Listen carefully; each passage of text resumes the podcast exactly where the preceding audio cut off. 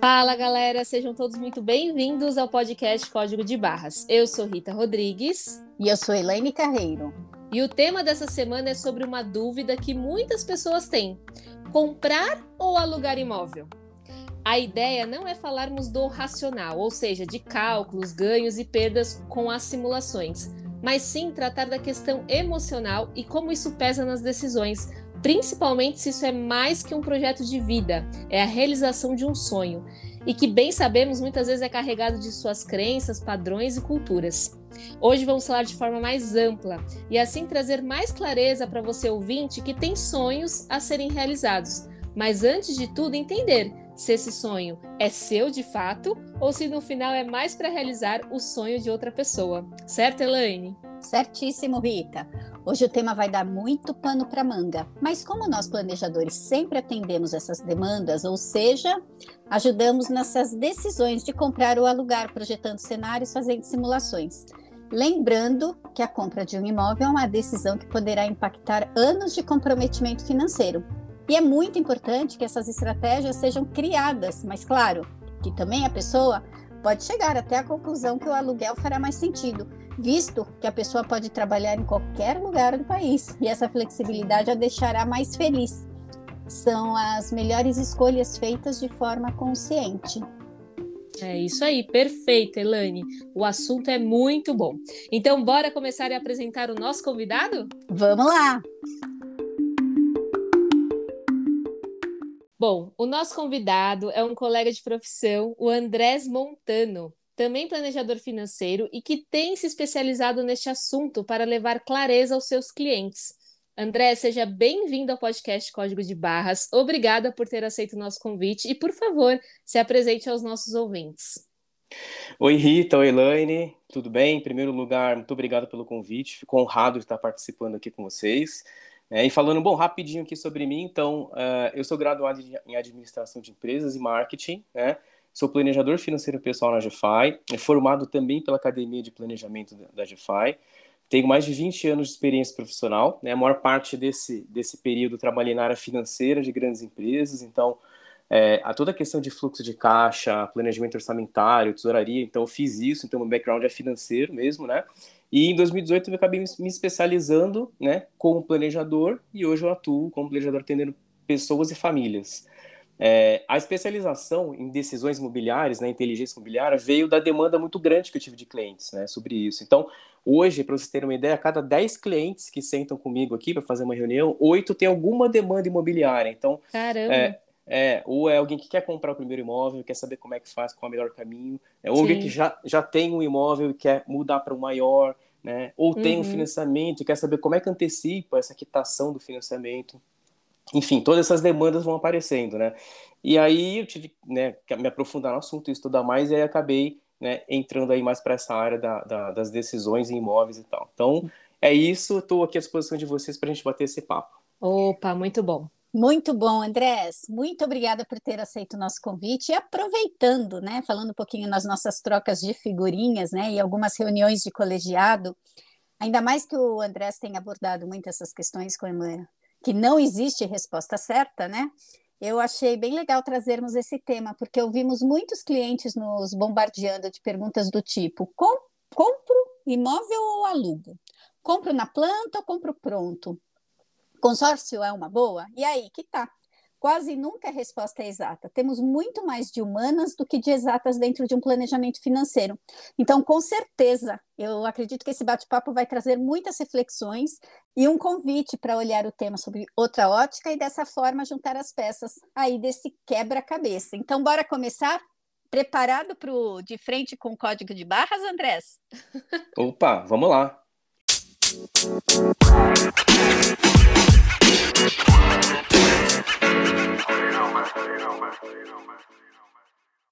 É, então vamos para a prime primeira pergunta. Andrés, muitos clientes querem realizar o sonho da casa própria, mas sabemos que a falta de conhecimento faz com que um sonho pode se transformar em um pesadelo. Agora, para você, quando o cliente chega dizendo que quer comprar um imóvel, o que, que você leva em consideração? Legal, Elane. Então, uma decisão importante como essa deveria ser super planejada, mas realmente muitas vezes acaba não acontecendo, né? E acaba se tornando um pesadelo para as pessoas, que normalmente acabam comprando levadas pela emoção. Então, assim, como que é o processo atual normalmente, né? De, as pessoas decidem comprar, né? Ah, então o que, que eu faço? Vou olhar o preço, vou no estande de vendas, né? faço aquele cálculo ali, ah, legal, cabe no bolso, tal, então vamos fechar o um negócio. Acaba comprando sem uma análise um pouco mais aprofundada, um pouco mais detalhada, né?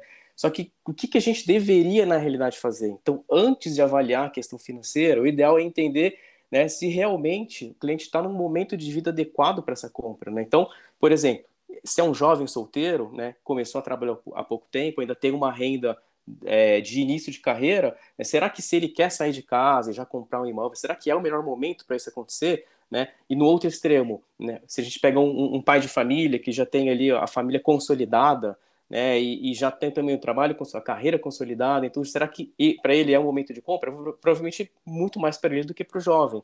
Né? Então, então, a gente tem que começar a olhar essas questões, as preferências pessoais, qual é o tamanho adequado do imóvel, né? Se eu, se eu vou comprar um imóvel agora, como é que é o meu planejamento de família para os próximos anos? Será que eu desejo ter alguns filhos? Né? E de repente uhum. eu compro um imóvel, daqui a 4, 5 anos, chegou um, chegou outro filho, já ficou pequeno, né? Então, é, é, entender todas essas questões de momento profissional, momento de vida, estabilidade do trabalho, qual a minha previsibilidade de renda e tal. Então, a gente olhando essas questões, aí a gente começa a analisar um pouco a questão financeira, né? Qual a disponibilidade de dinheiro que eu, que eu vou ter para essa compra? Né? Vou utilizar algum recurso do FGTS? Né? Quanto que é, eu possuo para entrada? Né? Vou financiar o restante? Então a gente começa a entrar mais na questão financeira. Então você tendo essa visão geral, né? Aí após isso realmente é que é, a gente fica mais, é, fica melhor para se construir um plano consistente para a compra desse imóvel, né? Eu já sei o momento de, se é o momento de compra ou não, já sei que tipo de imóvel que eu preciso, aonde que ele vai estar localizado e como que eu pago ele. Então aí sim você tem um caminho mais fácil. Legal. É, é, é juntar análises qualitativas com quantitativas, né, André? Exatamente. Esse combo aí, né? Exato. Porque assim, a pessoa a, até se vê no apartamento, né? Imagina as pessoas. Eu, bom, eu já passei por isso também, né? A gente se vê já no apartamento, né? Uhum. Muitas vezes já pensa na decoração, né? Mas nem uhum. avaliou se de fato cabe no bolso, né? Exato. Então, inclusive com esses gastos adicionais, né? De obra, decoração, que sabemos que é pesado também. Então, precisa de fato colocar tudo no papel, né, Andrés? Uhum, perfeito, exatamente isso. O Andrés, e muitos falam, né, que ao invés de alugar, preferem comprar porque ou o pai que comprou, ou o avô, né, que tinha vários imóveis, e inclusive foi o que sustentou a família, né? E aí meio que quer seguir a tradição e comprando, né, comprando um imóvel. Uhum. O que você levaria em consideração para que a pessoa não se ancorasse somente nessa convicção? Bom, essa questão é muito presente na vida do brasileiro, nessa né? cultura do imóvel próprio. Mas assim, antes da gente decidir por comprar, né, a gente deve fazer uma avaliação mais criteriosa sobre qual o objetivo com esse imóvel, se é para ficar perto da família, né, por exemplo, se é ficar perto do trabalho, ou eu vou trabalhar de home office, então como é que né, eu vou ter, precisar de ter algum tipo de mobilidade, vou ter que morar perto de acesso fácil de transporte público, né, vou ter, ou vou ter flexibilidade, né, uhum. de repente eu estou tra trabalhando num certo local, né, eu tenho uma carreira que demanda muita, muito profissional, de repente eu recebo daqui a dois anos uma proposta, mudo de cidade, ou eu mudo para o outro lado da cidade, né, e depois mais dois, três anos posso mudar nova. Então, será que eu preciso dessa flexibilidade? De repente, o um aluguel seria mais interessante, né? Porque quando você compra, você meio que finca raízes naquele local, você vai ficar é. durante bastante tempo, né? Com certeza. E, né? É, então, vou ter essa pretensão de morar num lugar durante um bom tempo. Né? Às vezes, realmente é interessante as pessoas morarem de aluguel, até para testar né, se realmente consegue se adaptar, se foi uma boa experiência, né? ou se o dinheiro investido, se ela está é, morando de aluguel e investir um dinheiro, se rendeu como esperava, se está dentro do planejamento dela. Então, é, essa questão realmente acho que vai mais por esse caminho. A gente consegue aí sim entender se realmente a compra é o melhor momento, a melhor saída para ela ou não. Ah, perfeito. E Andrés, você respondendo me lembrou quando a gente pergunta para o cliente sobre os projetos de vida, né, entre curto, médio e longo prazo. Eu não sei se vocês já tiveram essa situação, mas eu já tive, né? Que a, eu estou lá atendendo a pessoa, a família, e aí o cliente fala assim, né? Ah, Rita, eu quero viajar o mundo, se conseguir até trabalhar um período fora, e assim, no mesmo bloco de tempo, né? Estou dizendo assim, sei lá, no longo prazo, que consideramos a partir de cinco anos é, ainda comprar uma casa, ou seja, quer viajar o mundo, quer trabalhar fora e comprar uma casa. Aí, quando eu vejo isso lá tudo estruturado, geralmente eu faço uma pergunta para o cliente, para a pessoa refletir, né? Mas peraí, faz sentido você querer viajar o mundo, trabalhar fora e neste mesmo período comprar uma casa? É. Às vezes a pessoa tem a resposta de bate-pronto, do tipo assim, sim, é para investimento. E quando eu voltar, ter um lugar para morar. Beleza, essa já está mais consciente. Mas é, tem pessoas que param e pensam: nossa, você tem razão, é verdade. então, talvez não faça sentido mesmo, né? Então, essa pergunta é importante tanto para organizar nessa questão dos projetos, é tão importante para organizar o planejamento, as estratégias e como vai usar os recursos para alcançar isso, ou até para validar né, se os projetos de fato fazem sentido e se, não, e se são de fato executáveis, ou se no final do dia era só a vontade de uma outra pessoa que não é a real vontade da, do cliente em si que eu estou atendendo, né? É aquele, aquele lance da emoção, né? A pessoa quer é. tudo, né? Criança que é assim, né? Quero tudo ao é. mesmo tempo, tudo misturado. e, e por isso que muitas pessoas acabam optando pela compra e depois vão ver realmente o, o, o que fizeram, né? E o que foi impactado na, na vida financeira. Para o estilo e... de vida, né? Que a pessoa Exato. quer viver e muitas vezes é essa questão da, de estar tá enraizado uma cultura, uma uhum. valores de famílias, né? E Isso. a pessoa às vezes nem para para pensar que aquilo para ela não faz sentido, né? Uhum. Exatamente. Uhum. E indo aí, agora direto ao ponto, né? Na opinião de um planejador, né? Uhum. O que, que você acredita ser melhor, de verdade, comprar ou alugar? É tão racional assim, Andrés? Vixe, agora eu quero, agora eu quero, agora eu quero ver essa resposta. Não, Elaine, então, não é racional assim, né? o que, que acontece? Então, primeiro, a gente tem que entender todos os aspectos comportamentais, bem-estar que aquela pessoa está buscando, as preferências pessoais, né? E aí sim entra com a matemática, assim a gente entra com o cálculo para apoiar, para ajudar nessa decisão. Né? Então, por exemplo, tem gente que não suporta a ideia de morar no imóvel e ele não, e não vai poder deixar com a cara dele. Né? Não, vou, não vou poder sim. fazer uma reforma estrutural, não vou poder mexer na decoração, né? Então, essa pessoa nunca vai se sentir bem morando de aluguel, né? Então a gente tem que olhar para esse tipo de comportamento também para entender né, se, se a pessoa tem o perfil para alugar, por exemplo, ou não, ou também já pensar direto na, na, na, na compra. Né? E falando do ponto de vista financeiro, a melhor decisão, e a gente está falando da conta em si, do cálculo, a melhor decisão é aquela que vai te deixar com o maior patrimônio líquido no final do período. Então você vai fazer a comparação, você vai fazer duas contas, se eu morar de aluguel, quanto que eu vou ter no final, e se eu comprar, quanto que eu vou ter no final. Né? E essa conta, o que, que acontece? Não existe uma resposta certa.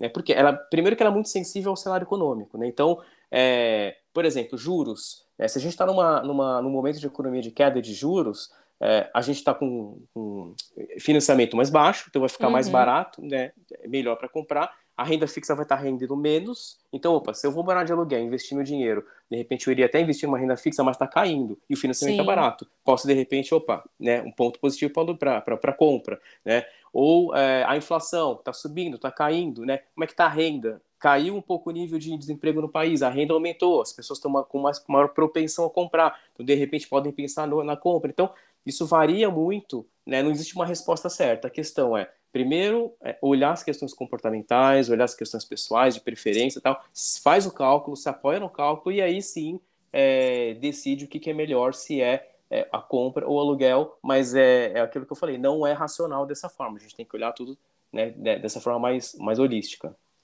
Não, e faz muito sentido essa sua resposta de não ser racional, né? Porque eu vou dar um exemplo para vocês. Eu atendi uma cliente que ela, quando a gente foi falar de, do projeto Casa, ela veio me contar assim, de uma forma até traumática, assim. Ela falou, Rita, não adianta você me provar por A mais B financeiramente se o cenário alugar ou comprar, qual que vale mais a pena. Eu vou comprar e ponto final. Uhum. E claro que assim, é a gente nunca entra nesse mérito de juízo de valor. A pessoa, no final, a decisão sempre vai ser da pessoa. A gente só mostra os cenários uhum. para ela ter mais consciência do que ela tá, do que, da, das decisões que ela, que ela está tomando e as consequências disso. Mas foi muito interessante porque ela falou, Rita, eu morava de aluguel, eu não queria é, é, investir num imóvel não fazia sentido para mim. Ela já tinha essa, essa crença, vamos dizer assim. É, mas o que aconteceu? Ela falou que num período de menos de dois anos ela teve que sair do apartamento em questão assim de, de dois meses. Assim, a pessoa, deu, o inquilino deu dois meses, o proprietário, desculpa, deu dois meses para ela sair porque resolveu vender o apartamento. Ela falou, Rita, não foi uma vez, foram duas. Uhum, e é. aí, mas aí eu perguntei, mas tinha alguma cláusula, né, que te protegia disso, assim, né, do, da pessoa quebrar o contrato assim antes do tempo? Ela falou, tinha, ele tinha que pagar uma multa, ele pagou a multa e eu tive que sair. Uhum. Então, assim, para mostrar também. Aí ela criou outra crença, né? Que é tipo, qualquer outro imóvel que eu for locar, corro o risco de em menos de dois é. anos ser convidada uhum. a me retirar. Aí Exatamente. Cria, cria o estresse, né? Dá muito receio, né? Ela ficou, ela ficou insegura. E de uhum. fato, né, gente, para pra pensar, né? A gente demora de fato um tempo para organizar as coisas. Aí imagina, deixa a casa mais ajeitadinha, né? Eu sei que tem mais limitações quando é alugada, mas deixa mais com a sua carinha Aí senta no sofá para assistir Netflix, liga o proprietário lá dizendo que você tem que sair em dois meses. Exatamente. Por isso que a gente tem que entender se a pessoa tem realmente o perfil para alugar. Essa, esse tipo de coisa pode acontecer. Né? Exatamente. Né? E aí ela percebeu que ela prefere ter mais estabilidade de fato, né? E uma coisa mais segura, vamos dizer assim. Uhum. Isso. E o Andrés, é, aproveitando aqui, né? O que seria melhor? Comprar imóvel na planta ou pronto? Para você, quais as vantagens e desvantagens desses cenários? Então, comprar na planta, vamos lá, é igual você comprar um carro zero. Você pega ele novinho. Né? Então, você pode, por exemplo, fazer o apartamento do jeito que você quiser. Você pega ele no contrapiso, você vai montar ele do jeito que você quiser. Né? Além disso, tem também uh, as vantagens financeiras. Então, você vai pagar um preço com deságio, né? É, você vai poder, é, entre, entre aspas, parcelar a entrada, né? Ou seja, quando você compra na planta, você pode é, pagar aquele, aquele fluxo de obras né, que a construtora te propõe ali na entrada, né, uhum. sem ter que dar um, um valor direto de entrada. Então você consegue Sim. parcelar essa entrada né, até o momento de financiar o restante com o banco. Então você tem essas vantagens. Agora, nessa questão do preço com deságio, é, a incorporadora cobra um preço. Por que, que ela cobra esse deságio? Porque o cliente não está comprando um imóvel já construído, já pronto. Ele está comprando um projeto. Né? Uma promessa, né, André? Isso, exatamente. Junto com essa promessa, e com aquele projeto que está ali, todos os riscos inerentes a esse tipo de operação. Então, pode a obra pode atrasar, né? A, uhum. a, a, obra pode não ser entregue se eventualmente a construtora falir, né? A inflação pode subir muito, como a gente está vendo hoje o INCC ali nos últimos 12 meses, é, mais ou menos 17%, está super alto, então vai Sim. encarecer essa entrada ali do imóvel na, nas parcelas de obra. Né, o custo de financiamento pode subir, enfim, a incorporadora pode entregar o projeto diferente do que ela te prometeu lá. Então, tem uma série de questões e por isso a gente paga ali com deságio na hora de comprar o imóvel na planta, né? Quem compra o imóvel já pronto não corre a maioria desses riscos né, desse projeto se concretizar. Mas também tem uma coisa, quando você compra um imóvel que não é novo, você tem que se preocupar mais com questões como manutenção, né? Então, é, é uma questão de escolha, né? Você tem que é. avaliar bem uma alternativa ou outra para você ver o que, que é melhor para você, né? É até importante comentar que o Andrés disse que muitos, quando vão adquirir um imóvel na planta, eles se esquecem que durante a construção é aquele indexador INCC que, que reajusta né, as parcelas até as chaves e que ultimamente aumentou demais. Eu falo isso até por acompanhar com alguns clientes que estão com dificuldade para pagar essa primeira parte, eu digo, esse primeiro estágio, né, que ainda tá, não, nem receberam as chaves, né? O que, que, o que precisa ser lembrado é que quando se compra um imóvel na planta, o seu salário, se você for CLT, dificilmente acompanhará a inflação, e principalmente esse indexador, ou seja, perdemos muito poder de compra e, e por isso é tão importante fazer contas, projeções, simulações para ver como é que vai ser a longo prazo. É verdade. E o Andrés comentou também sobre essa questão de atraso, né, com o setor a falir e etc. Então, é bem importante, né, ver em questão até do contrato, né, como estão essas cláusulas né, para o ouvinte, né, que é um comprador, é, ter esse respaldo, né? Então, avaliar se tem multa por atraso, dentre outros mecanismos aí, pois isso faz com que a construtora evite ao máximo esses contratempos e assim não ter que ficar pagando multa ou coisa do tipo, né? Eles também não têm interesse com relação a isso, mas foi um bom ponto que o Andrés levantou na questão de compra na planta, porque tem todos esses riscos inerentes que a pessoa tem que prestar muita atenção, né? No que está assinando, no que está é, comprando, enfim. Andrés, eu vejo pessoas comprando imóvel na planta e esquecem que vai haver uma análise né, de financiamento. E quando chega na hora, por exemplo, é negado. Você já pegou casos assim? Como conduziu, né? E o que, que você acredita ser importante nesse momento? Então, Elaine, infelizmente é bem comum isso acontecer, né? Não aconteceu ainda com um cliente meu, mas eu conheço vários casos de distrato, tanto por análise de crédito negada, né, quanto por inadimplência. Então, é, o que, que eu aconselho? Primeiro, é, para evitar chegar nessa situação, acho essencial que qualquer pessoa tenha um acompanhamento de um, de um profissional nessa hora. Pode ser um planejador financeiro ou outro profissional que vai auxiliar ele a entender todos esses riscos na compra do imóvel, né, e também projetar os cenários para saber qual que vai ser o impacto dessa compra no longo prazo na vida desse cliente, né, dessa pessoa. E aí sim vai evitar uma decisão errada. Então, né, é, isso é super importante. Agora, se a pessoa já chegou no momento do distrato, já chegou lá e teve esse problema, então é fundamental ter a ajuda de um advogado, especialista em direito imobiliário, né, até porque a lei teve mudanças recentes e nem todo mundo sabe como lidar com essa questão junto com a incorporadora, né, de negociar e de garantir os direitos. Então, o cliente está cercado de bons profissionais nesse momento vai fazer toda a diferença, né, num projeto tão importante quanto esse da compra do imóvel.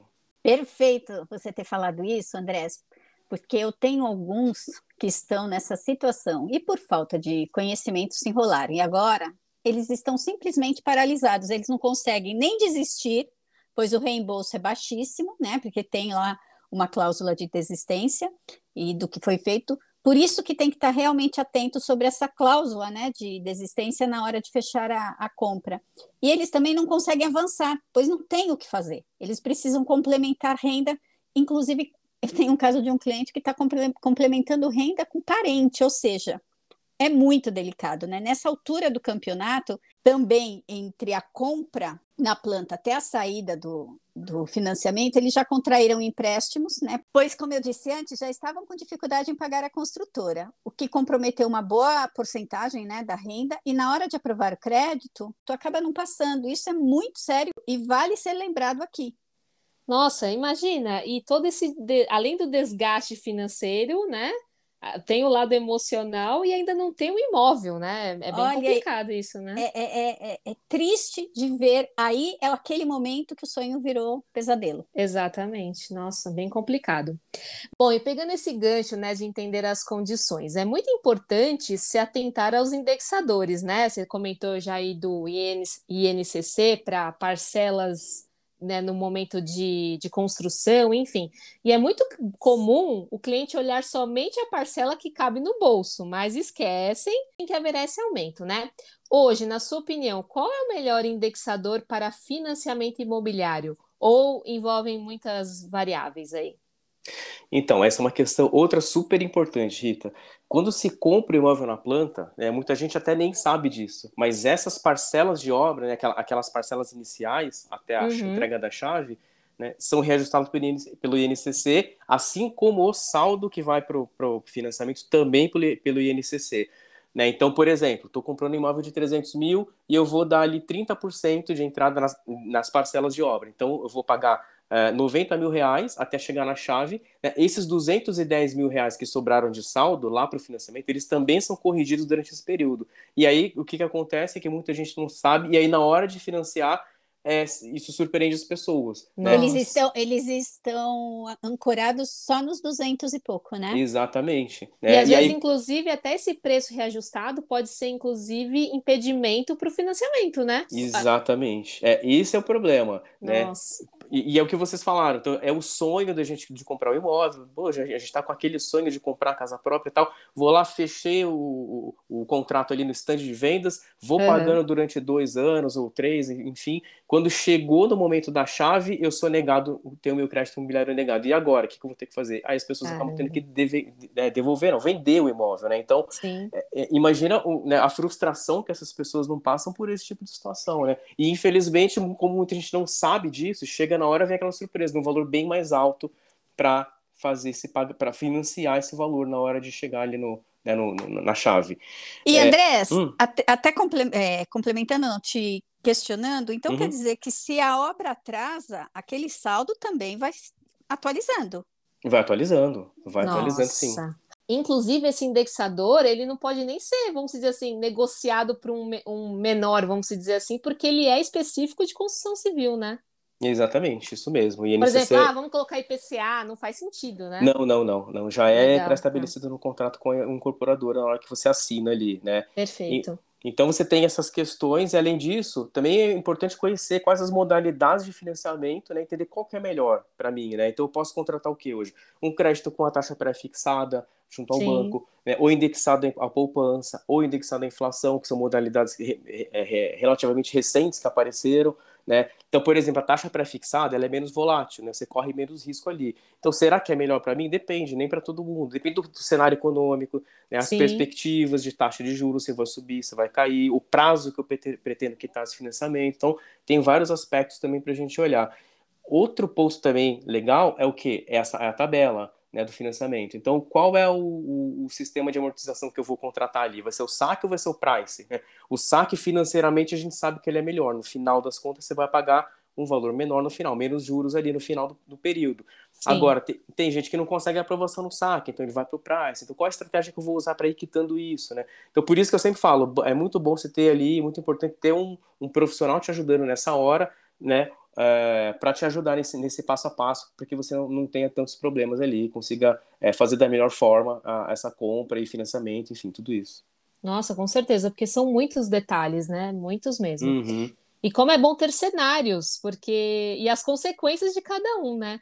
Inclusive vejo que muitas pessoas buscam a menor parcela achando que está sendo feito um bom negócio, mas não se atentam, né, exatamente como você falou, às condições e possíveis reajustes e como serão reajustados, né? Então precisa ter clareza e muita gente no calor da emoção não tem paciência de ver esses detalhes, então é, paciência é a chave do sucesso, né? E, a, o, e no final o que vai fazer a diferença são esses pequenos detalhes, né, que fazem a diferença no final. Sabemos que para a aquisição de um imóvel vai muito além de cálculo, como o Andrés disse, não dá para ser totalmente racional. Sabemos até que o ideal seria juntar o valor, né? O mundo ideal, né? Junta-se o valor, mas também sabemos que poucos fazem isso e podem fazer isso, né? Até por, e por questões também de crenças, né? Acreditam que só vão conseguir comprar algo se parcelarem. Eu não sei vocês, mas já escutei muito: ah, meus pais tiveram as coisas porque eles compraram tudo parcelado, né?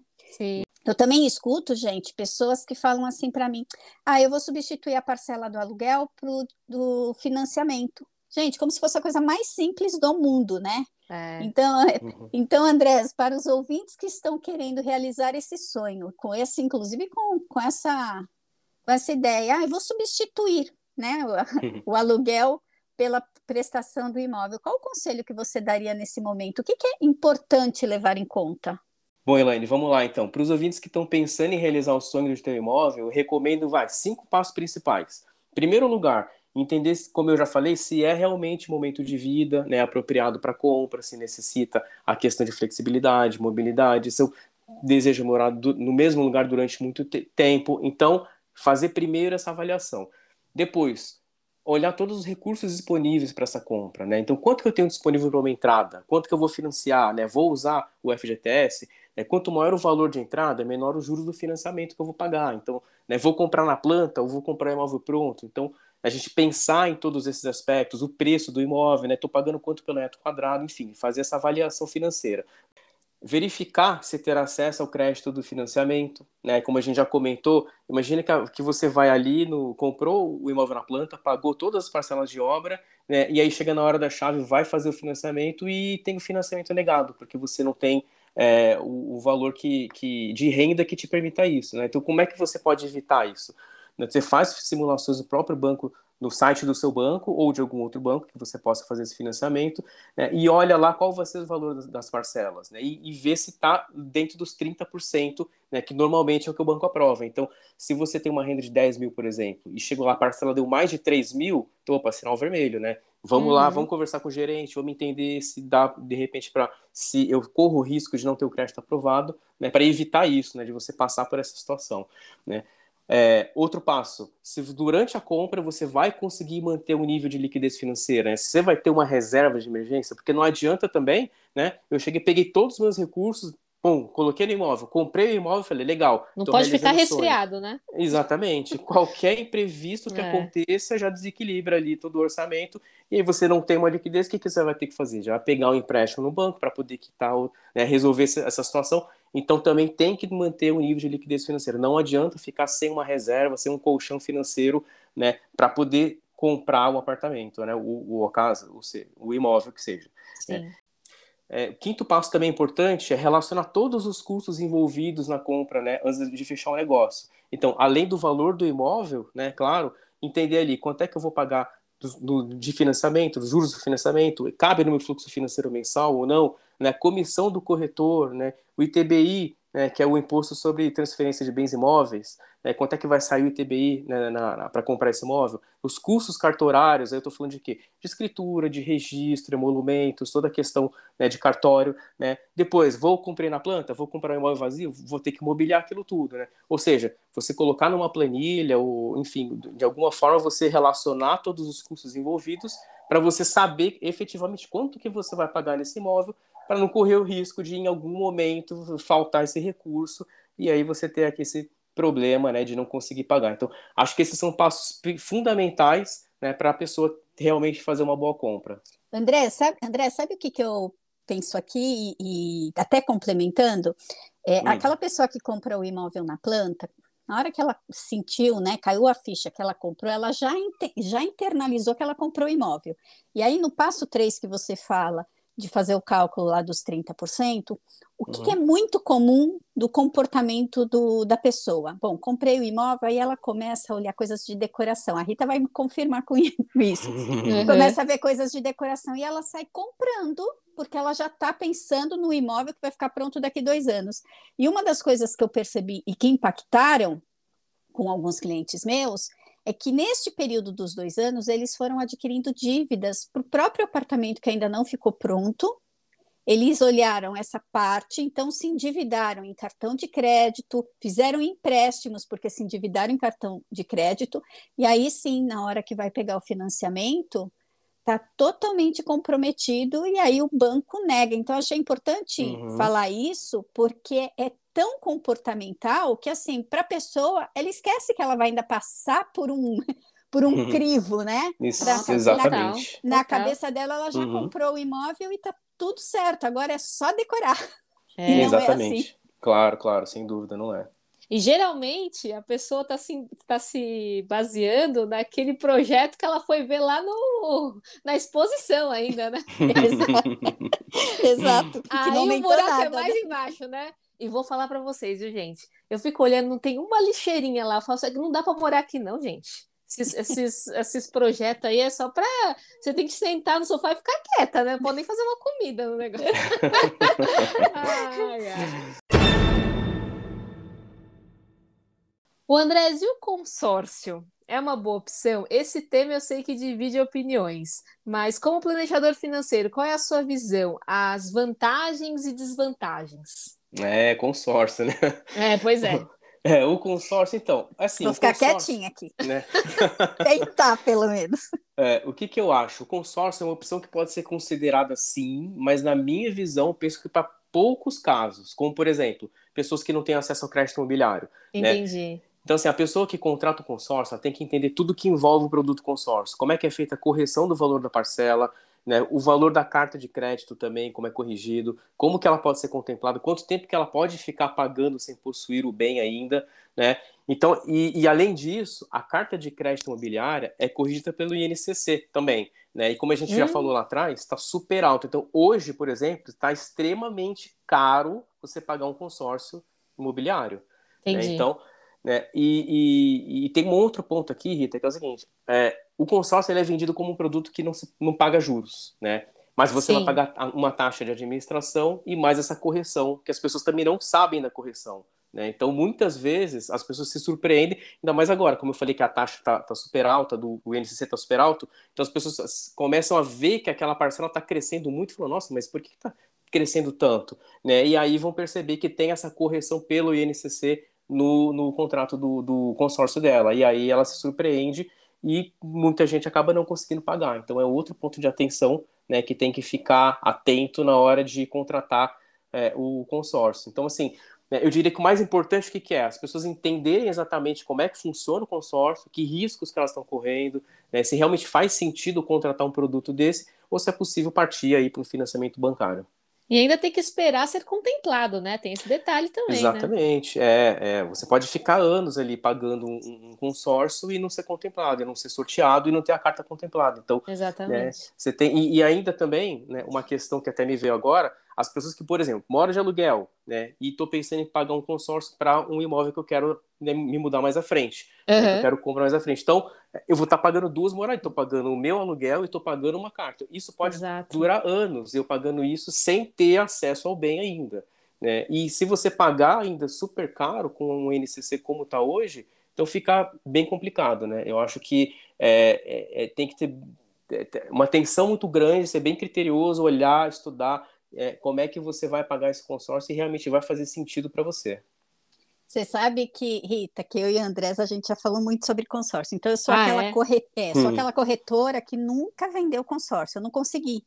Uhum. E como planejadora, eu vejo que, que existe hoje, porque eu tive muito contato com pessoas que tiveram com, consórcio. Aqui, é, aqui é minha opinião, tá? Uhum. É, as pessoas, como o André falou mesmo, as pessoas entram num consórcio é, existe a venda do consórcio que ninguém entra, ninguém conta, né, os pormenores. Os detalhes, né? Os detalhes, uhum. então elas acreditam piamente que é aquele valor sem taxas, parcelas fixas e que não não vai ter realmente o aumento e, e quando o INCC estoura, muita gente deixa de pagar. E eu já uhum. vi muita gente parando de pagar consórcio também, tá?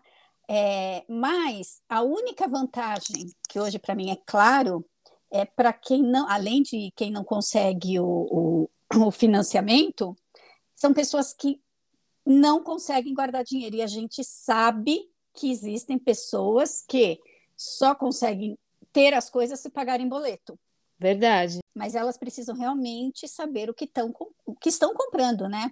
Ela não vai. E outra, se ela para de pagar, não é como financiamento, ela não vai perder tudo, ela fica esperando terminar e ela vai uhum. ter lá o, o, o, seu reembolso, digamos, né? Do que foi pago, né? Do que foi pago. Isso seria uma vantagem? Eu nem chamo de vantagem, porque a ideia de quem compra um consórcio também é para poder ser contemplado, receber o seu, o seu imóvel. Mas, digamos que dos males, o menor. Sim. Por, porém, o André também falou outra coisa: tem gente que faz consórcio para quitar o imóvel. Por quê? Porque desconhece da portabilidade. Porque uhum. a portabilidade, que é uma outra, né, para assunto, para outra pauta, mas acaba contratando o consórcio para isso, que não é o melhor caminho. Então você vê realmente como a gente bate na tecla, falta de conhecimento é impressionante para as pessoas é, serem até é, levadas para decisões erradas, né? E ficam patinando, né?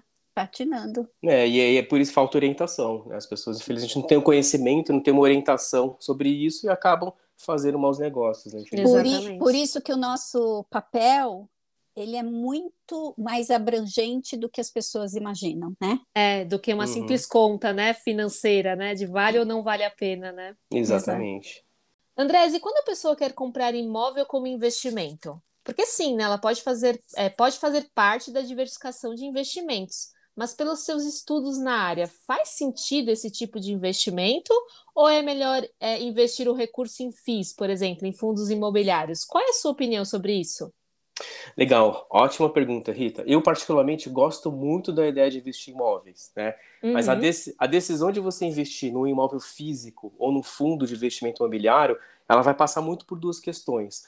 Primeiro, conhecimento do investidor sobre o mercado imobiliário, é, e também é, sobre o volume de recursos disponíveis para esse investimento. Né? Então, considerando que ele já conhece os riscos do mercado, então eu, eu acho que esses dois pontos são importantes. Para você investir no imóvel físico, visando ter, visando ter um lucro né, nessa operação, o que, que você precisa conhecer? Então, o mercado imobiliário, seus ciclos, suas nuances, todas as variáveis que tornam essa compra um bom negócio. Então, o que, que pode tornar a compra um bom negócio? Né, você ter um imóvel que tem uma boa localização, que num bairro valorizado, ou com potencial de valorização, né, uma boa infraestrutura local, lugar que tem escola, hospital, metrô, comércio, shopping center, enfim, né?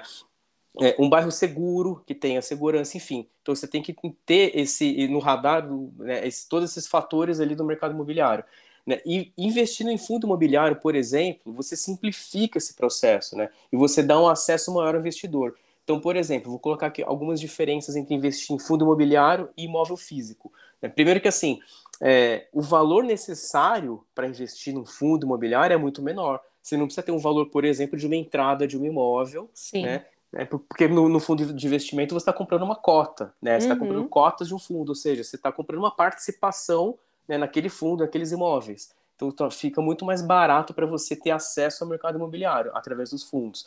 É, acho que outro ponto importante também é a liquidez. Se por algum motivo você precisar vender suas cotas do fundo imobiliário, por exemplo, alguns dias está na tua conta, né, na corretora. Com o imóvel físico isso não acontece. Então pode levar meses para vender imóvel. Eu já vi até demorar anos para vender imóvel. Nossa, e André, é verdade, né? E tem outra questão também. É, às vezes, porque a pessoa precisa do dinheiro e não tem essa liquidez do imóvel, né, físico, ela precisa muitas vezes até colocar um valor abaixo do mercado, abaixo do que de uhum. fato vale para tentar acelerar esse processo aí ela perde dinheiro também. Né? Exatamente, né? sem dúvida, também acontece isso, né? É, fora isso, não tem a burocracia né, no, no fundo de imobiliário, como nos imóveis físicos, não tem todo, todo, aquele processo de escritura, de registro em cartório, de tá, tá, tá, não tem nada disso. Né? A negociação é feita na Bolsa de Valores, você acessando o home broker ali pela sua corretora, né, aquele ambiente de negociação, você entrou, comprou, acabou, você já está investindo no fundo imobiliário. Então também tem essa questão da burocracia que é super fácil, facilita demais, né? E tem outras, é, outras questões. Acho que também um, um, outro ponto também legal de falar ainda é sobre a diversificação. Porque é, quando você investe num fundo, né, tô tomando um exemplo, por exemplo, de um fundo é, de galpão logístico. Né? Dentro de fundo, às vezes você tem o quê? Você tem 8, 10 galpões ali dentro de um, de um fundo de investimento. Né? Se um uh, inquilino sair dali, né, e você vai ter uma perda muito pequenininha, ela está diluída nesse, em todos esses inquilinos ali dentro do, do, do fundo, né, ao, ao, passo que, ao passo que no o imóvel físico não, né, o seu imóvel ali está alugado, é, ou não está alugado, ou é 100% é. ou é 0%, você não tem ali uma, né, um meio termo.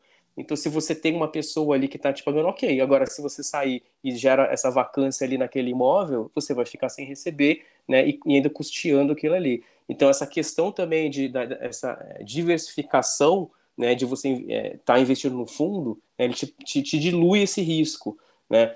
Então, assim, é, resumindo, o mercado de fundo imobiliário é bastante acessível, né? Ao investidor, acho isso muito legal. Só não pode esquecer que é renda variável também, né? Assim Sim. como o imóvel. Então, as pessoas têm que ter em mente o quê? Que devem ter o percentual adequado né, de fundo de investimento imobiliário na carteira para evitar uma, uma grande exposição a esse tipo de risco. Mas eu gosto muito, acho bem legal. É, e um ponto que vale complementar é que tem pessoas que já se convenceram do que você falou, tá, Andrés? E aí vão falar, poxa, eu vou vender né, o meu imóvel para investir em FII, por exemplo.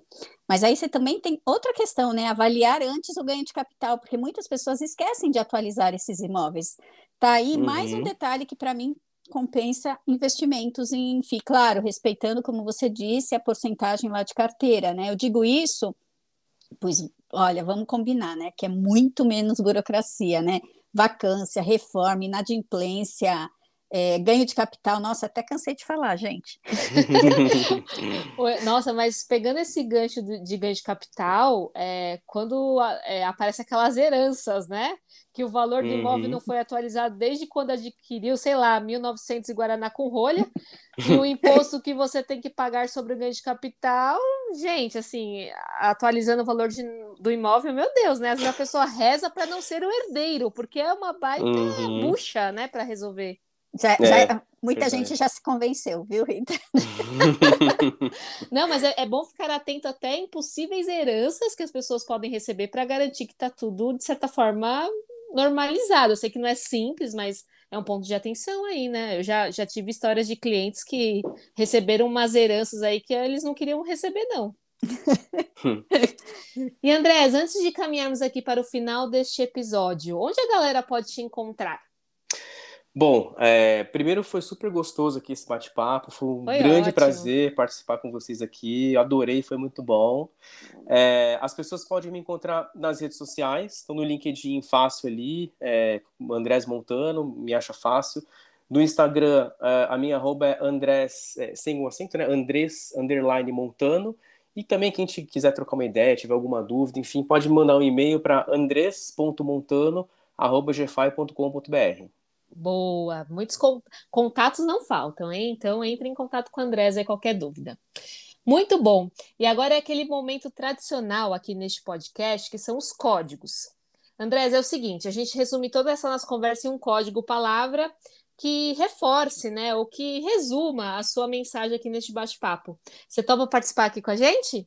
Opa, com certeza. Boa, então vamos lá. E aí, Rita, qual que é o seu código de hoje? Bom, o meu código, eu pensei aqui, são duas palavras. Então, para virar código, eu vou colocar no hashtag, tá bom? Tá. hashtag bom senso. É, com base nas experiências que eu tive até o momento e por acreditar que finanças pessoais têm mais a ver com o que faz sentido para a pessoa do que a matemática em si, é acima de tudo ter bom senso. E quando falamos de sonhos, realização, segurança, enfim, valores que vêm à tona quando se trata de um tipo de projeto como esse, trazer o lado racional para balancear é importante. E é aí que eu acredito que a matemática faz um bom papel. Não no sentido de é certo ou errado, mas do que faz sentido, pelo menos naquele momento. É por experiência própria, os números não mentem, né? Isso é uma grande verdade. Mas vou te falar que não é essa verdade absoluta que vai fazer as pessoas desistirem ou seguirem com seus sonhos. A gente bem sabe, né, nos nossos processos de planejamento. É, eu vejo o lado racional como um termômetro que vai dosar a temperatura e ditar se é o momento de fazer, se é o momento de esperar ou se é o momento de desistir, pois muitas vezes aquela vontade no final era mais fogo de palha né? Então, dito isso, tenham bom senso nas suas decisões, vão atrás dos seus sonhos, mas tenham consciência das consequências de cada decisão, e isso a matemática lhe traz com exatidão. Bom senso, gente, busquem os seus sonhos, é isso que eu desejo para vocês, ouvintes. E você, Elaine, qual é o seu código? Bom, meu código é projeções. A decisão da compra de um imóvel é tão delicada, é uma decisão que vai impactar a longo prazo. Mas eu vejo muitas pessoas comprarem com a emoção mesmo, no furor da emoção, do tipo, é meu sonho, meu pai falou, vai dar tudo certo, e uhum. vamos lá, né? Mas todos os clientes que eu atendo endividados hoje nunca fizeram uma conta, nem a mais simples para saber se a parcela caberia no bolso.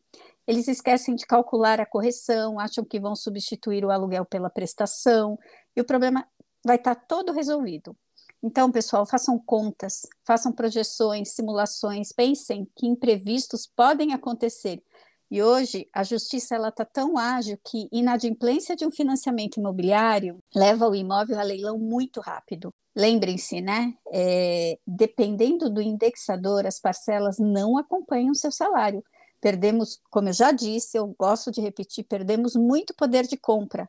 E se algo apertar, se estiver vivendo de aluguel, você pode buscar até algo mais em conta. Eu sempre falo, né? Perdemos muito poder de compra. E se algo apertar, se você estiver vivendo de aluguel, você pode buscar algo mais em conta, mas com a parcela do financiamento corrigida, sem controle financeiro, a pessoa vai se perder mesmo. Eu vejo muitas famílias que já se já vão se enroscando nas prestações logo no início da construção do imóvel. As pessoas compram sem saber qual o impacto vai causar na sua vida financeira. Portanto, para que o sonho não, não vire pesadelo, usem sim o racional e façam contas, projetem cenários, inclusive pessimistas, e avaliem se o sonho é seu ou porque alguém algum dia disse que era para você comprar. Então, busquem conhecer como funciona um financiamento imobiliário, como o Andrés disse, e não apenas pensar, ah, vou substituir o que pago de aluguel pelo valor da parcela e está tudo certo, da prestação e está tudo certo. Não, não está tudo certo. E você, Andrés? Você não vai escapar. Qual é o seu código?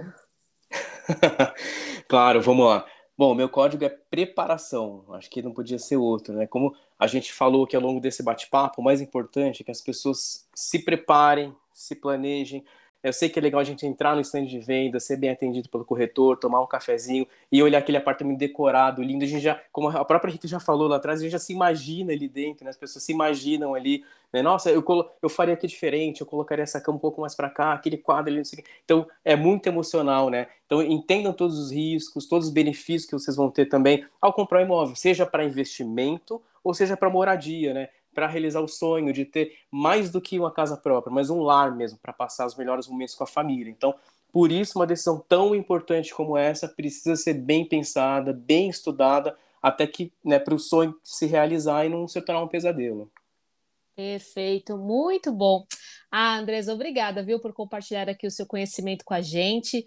Espero que com esse episódio nossos ouvintes tenham mais clareza em suas decisões e saibam o que estão fazendo, né? Pois não é uma decisão simples, gente. Fala a verdade, eu não vou ali comprar cinco babalu, se eu não gostar, eu devolvo os quatro que sobraram. A Rita é da época do babalu. Eu sou. Eu Achava sou. que não, Rita. Que durava cinco minutos na boca e acabava o gosto, né? Mas brincadeiras à parte, gente. Tem, é, é, se atentem né, a todos os passos e alertas que o Andrés bem pontuou aqui neste nosso bate-papo. E, obviamente, se sentirem dificuldade, busquem ajuda profissional, né? Para que o planejador, de forma imparcial nesse contexto tão emocional, mostre os cenários e você tome a decisão final sabendo o que está sendo feito, que na minha opinião é o que é o que mais importa, é o mais importante. Obrigada, Andrés, por tantos esclarecimentos que com certeza vai levar muitos a inúmeras reflexões. Obrigada, ouvintes e Rita pela parceria de sempre. Rita, Elaine, super obrigado mais uma vez pelo convite. Foi uma honra ter participado, adorei. Espero ter contribuído aí com os ouvintes do Código de Barras e eu estou sempre à disposição. Né? Qualquer coisa, podem contar comigo. Um grande abraço para todo mundo. Ah, é isso aí. Obrigada, Elaine, Andrés, e obrigada, ouvintes, pela companhia. Vocês são demais. Beijo, gente. Tchau. Tchau. Tchau, tchau.